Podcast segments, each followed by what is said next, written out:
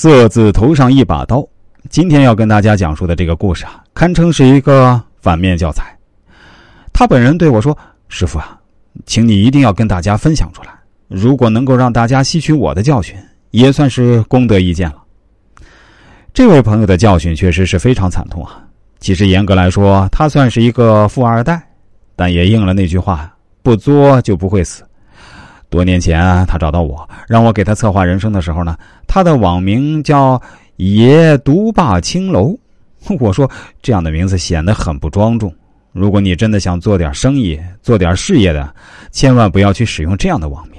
他发来一个吐舌头的表情，然后说：“师傅，我这个人没什么别的追求，真的就这点爱好了。你说人生就这么几十年，完全没点爱好，那肯定不行吧？”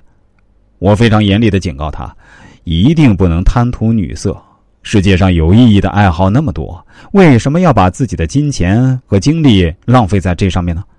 他回答说：“师傅，你就不要替我担心了。那精力呢，确实会浪费点钱呢，我倒不是特别担心。我老爹在我们县城呢，虽然不算是首富，也差不太多啊。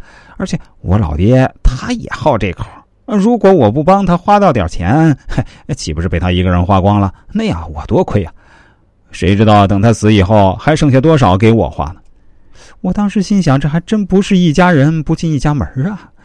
他立刻又对我说：“哎，不过师傅你也不要担心啊，其实我这个人除了花钱如流水啊，我还是比较擅长理财的。那换句话说呢，我这个人花钱快，那挣钱也快，哎，有点像王思聪的感觉啊。”我于是问他说：“你做什么理财？”